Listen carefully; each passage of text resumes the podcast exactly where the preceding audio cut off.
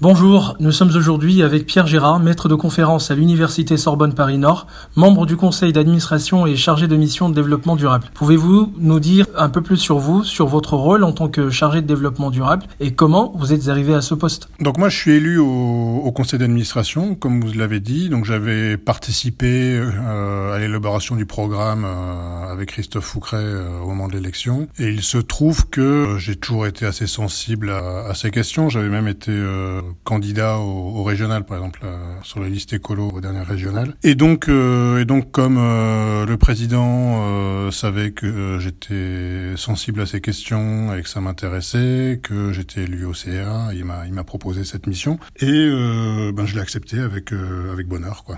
Nos auditeurs ne connaissent pas toujours ce dont on parle et Pourriez-vous nous dire en quoi consiste le développement durable? Le développement durable, donc il y a développement et, durable. Euh, c'est le côté durable qui est original par rapport à ce qu'on dit avant sur la croissance, le, le PIB, etc. L'idée du développement durable, c'est d'arriver certes à une, un développement économique, mais euh, qui prenne en compte des enjeux écologiques et, et sociaux. Hein, donc l'idée, c'est le PIB, euh, ça suffit pas.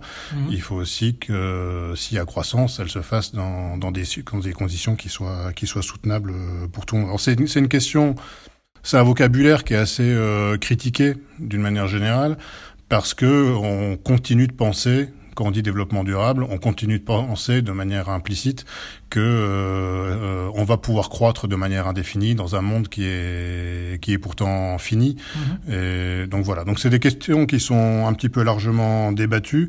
Moi, je dois avouer que dans mon dans ma pratique euh, quotidienne, je me pose beaucoup de questions assez pratiques et la question qui m'occupe surtout, c'est euh, bon, il y a, y a une il y a une transition écologique à opérer.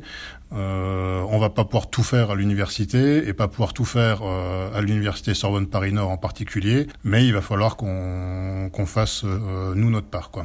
Et, donc l'idée et ma mission, c'est euh, de faire en sorte que ces questions-là de, de, transition écologique soient un petit peu mieux prises en compte dans dans l'organisation et les actions de, de l'université. Vous parlez de votre casquette d'enseignant, justement. Vous travaillez en ce moment euh, sur un dispositif à mettre en place pour les étudiants de l'université concernant la transition. Pouvez-vous nous en dire un peu plus? Oui, alors c'est pas que, oui, c'est, enfin, moi j'y travaille, mais c'est pas que moi. Je dirige un, un groupe de, de travail avec lequel on essaie de mettre en place un, un dispositif qui permette à tous les étudiants de niveau L de, de l'USPN, d'avoir eu une trentaine d'heures de, de, formation. Donc ça, à terme, ça prendra la forme d'une UE, euh, etc. Euh, donc une trentaine d'heures sur les questions de, de transition euh, écologique. Alors c'est quelque chose d'un tout petit peu ambitieux. Il ne s'agit pas de, euh, de dire à, un physicien tu vas faire juste de la physique euh, avec une coloration euh, environnement ou à l'économiste de lui dire eh ben, tu vas t'intéresser à l'environnement d'un point de vue économique. L'idée c'est d'avoir la même formation pour tout le monde. Donc ça veut dire qu'on va demander aux physiciens de s'intéresser à des questions économiques et à l'économiste de s'intéresser à des questions de, de physique. Évidemment il y a aussi de la, de la biologie, il y, a de, il y a un petit peu de tout. Euh, l'idée étant euh, qu'on offre à chacun un socle de connaissances et de euh, compétences qui soit commun, euh, avec des savoirs, pas seulement des, euh, bah, des on-dit de comptoir ou, ou que sais-je, qui puissent ensuite, ben, du coup, former le, le citoyen pour qu'on ait un débat éclairé sur, sur ces questions-là. Seule discipline. Pierre Gérard, les contraintes sont multiples lorsqu'on sait que ce n'est pas facile de vulgariser euh, les travaux au niveau universitaire, comme vous venez de le dire. Quelles sont les difficultés que vous rencontrez euh, dans l'organisation et euh, la mise en place de ce module et quelles sont vos perspectives? Alors, Les difficultés dans, dans l'organisation, c'est surtout le côté, le côté pluridisciplinaire ou transdisciplinaire de, de ce module-là. C'est que les gens qui font du droit, ils aiment bien faire du droit. Et ils n'ont pas forcément euh, envie euh, d'étudier euh, des questions de physique, les effets, l'effet de serre ou ce genre de choses-là. Les gens qui font des mathématiques, ils aiment bien faire des mathématiques. Et, on essaye là de rentrer dans des enseignements qui normalement sont plutôt disciplinaires. On essaie de, rentrer des, choses un petit peu plus larges. Et donc ça, c'est difficile pour les collègues parce que quand on est prof de maths, on est formé à être prof de maths. Et du coup, on se sent pas forcément, on se sent pas forcément légitime à parler, à parler d'autre chose. Et donc, il y a des efforts de formation à faire.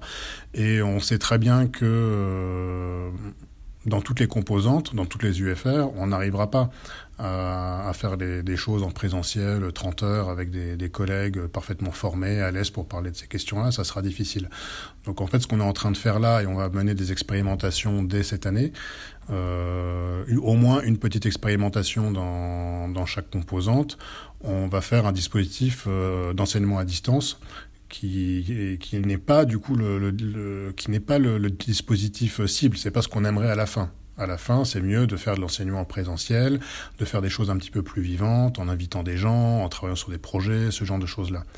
Mais euh, pour ne pas mettre les gens, les collègues en échec et que les choses puissent se passer, euh, sur toutes les questions qu'on va aborder, on, on utilisera euh, un dispositif d'enseignement à distance euh, et puis dans chaque formation, euh, ils pourront reprendre tout ou partie de, de ce dispositif-là, en rajouter, etc. Mais on a quand même un cahier des charges à la base qui est il faudra aborder telle notion, telle notion, telle notion, etc. Merci Pierre Gérard d'avoir répondu à notre invitation et merci à vous de nous avoir écoutés. Au revoir.